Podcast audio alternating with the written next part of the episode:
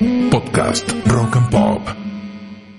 Historias del crimen con Paulo Cablan. Estados Unidos tuvo y muy fueron personajes muy mediáticos, Bonnie Parker y Clyde Barrow.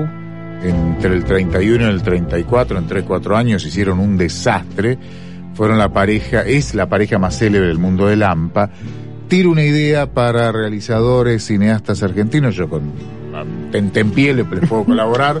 La Argentina tuvo sus Bonnie and Clyde, es una historia de película, podrían hacerla. Se llamaron Nelly Edith Herrera y Saúl Lipsit. Fue una pareja, pero como pocas, ¿eh? Se puede comparar perfectamente con Bonnie, los americanos Bonnie and Clyde. Nelly era azafata de distintas, fue azafata de distintas aerolíneas. Y conoció a Saúl Lipsit. Le cuento rápidamente la historia de Nelly, fue azafata, trabajó en una empresa internacional, conoció a un tal Jules Hensen, un americano, que eh, cuando iba volando sobre el Mato Grosso, Plum, murió, enviudó joven. Después conoció a un tal Walter Montaña en Río de Janeiro, se casó con Montaña, también se separó, este no se le cayó el avión, también estaba en el, negocio, hasta que conoce a un empleado de la aduana de Seis, un tipo muy serio. ¿De qué año estamos hablando? Estamos hablando fines de los 60, de 50, principio de los 60. José Había que María, ser sí, claro. José María Quevedo se llamaba este empleado de aduana, con quien comprometido fue a pasar unos días a Mar del Plata en 1959, previo al casamiento. Una noche van al casino sonó Quevedo y arranca esta historia. ¿Por qué? Timbiando en el casino estaba don Saúl. Fue un flechazo a primera vista, esa noche se conocieron, desde entonces fueron amantes a la mierda Quevedo. y empezó, y ahí arranca la, la historia. Nelly, azafata, le cuenta a Saúl, que era comerciante, empresario, se dedicaba a distintos negocios, un, tipo que le dedicaba la buena vida. Bon vivant. Un bon vivant. Que Quevedo siempre le contaba que estaba preocupado porque en Ezeiza, por entonces, guardaban la tarasca cuando llegaban avión o se iban. Que había oro, que había billetes de todos lados, dólares, de todo. Ahí se le ocurrió a Saúl, necesitaba plata Saúl ¿por qué no buscó unos amigos? Y se contactó con un primo malandra que tenía, que se llamaba Gabriel Creda, que éste le contactó a una banda, entre ellos un tal Ramón Toscano, alias Toscanito, un delincuente muy pesado de aquellos años. Toscanito. Toscanito. Y, y este también se trajo unos cómplices, un tal Antonio González y otro Javier Lorenzo, malandras de armas llevar. Y armaron un plan contratar una casa, alquilar una casa en Ciudadela, ah, y ahí en Ciudadela, cerca de tu barrio, de eh, malandras. Nelly se dedicó a hacer uniformes de una empresa aérea que se brindaba servicios aéreos en esa época, que se llamaba Panagra, hizo los uniformes y les bordó los logos. El robo fue el 15 de enero de 1961. Entraron vestidos como funcionarios de Panagra. Nelly había volado a Uruguay, por entonces no estaba, para despistar se produce el robo, agarran los custodios a la empresa, se mete en la aduana, sin custodio de la aduana, era un desastre. 400 kilos de oro en barra. 400 kilos de oro en barra. Plata nacional, cruceros brasileños, libras, marcos, francos suizos y mexicanos de oro. ¡Qué momento! Decía la crónica por entonces. y desaparecieron.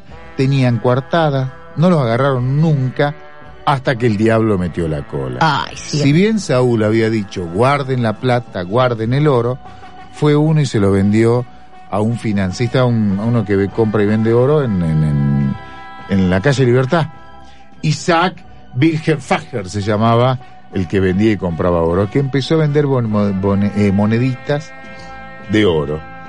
La compró un cana, fue el cana, llegó el dato a la federal, cayó la federal, Isaac contó a quien se lo había comprado, cayó toda la banda, 1961, todo en Cana, Nelly y Saúl entre ellos. Fue un bombazo, una noticia, una pareja de delincuentes que habían sido los autores del robo más importante de la historia penal argentina.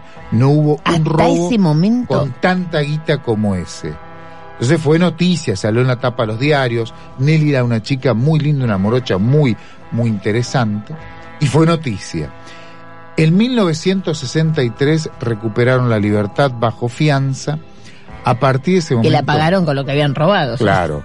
Nunca más volvieron a caer presos, se juraron ellos dos, no vamos a caer presos, pero se volvieron violentos. Ellos habían pensado un robo. A partir de ahí empezaron a cometerlo. Fueron los autores de un robo muy violento en ese momento. El Banco Nación de Boedo Independencia, a los tiros. Nelly empezó a usar armas también Hubo dos policías muertos en distintos robos. Eh, robaron el Banco Nación de Herley, un banco de Ciudadela afanaron a punta de pistola, robaron bancos en Santa Fe y Córdoba, fueron los enemigos públicos número uno, estaban en todos lados, los querían atrapar y no podían. Ellos en un momento quisieron esconderse.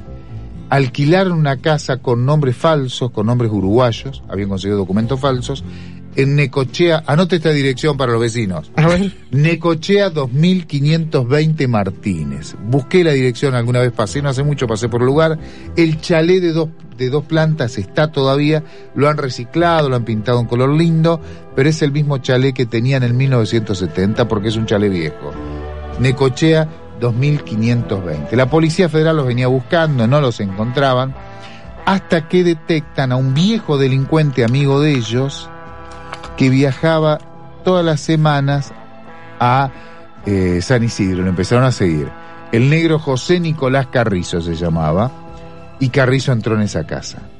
Se armó un operativo ante la policía bonaerense y la policía federal, rodearon la casa buscando a Carrizo y ahí se dieron cuenta que estaba la pareja dentro. Entréguense, fue el grito del comisario, entréguense, no se entregaron, ellos habían jurado nunca entregarse, y de hecho no lo hicieron.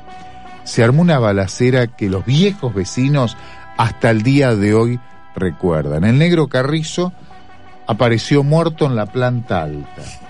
el tiroteo siguió dentro de la casa y abajo de un limonero en el patio de la casa, abrazados, con pistolas en mano, aparecieron los cuerpos de Saúl y Nelly. Murieron en el patio de la casa de Martín.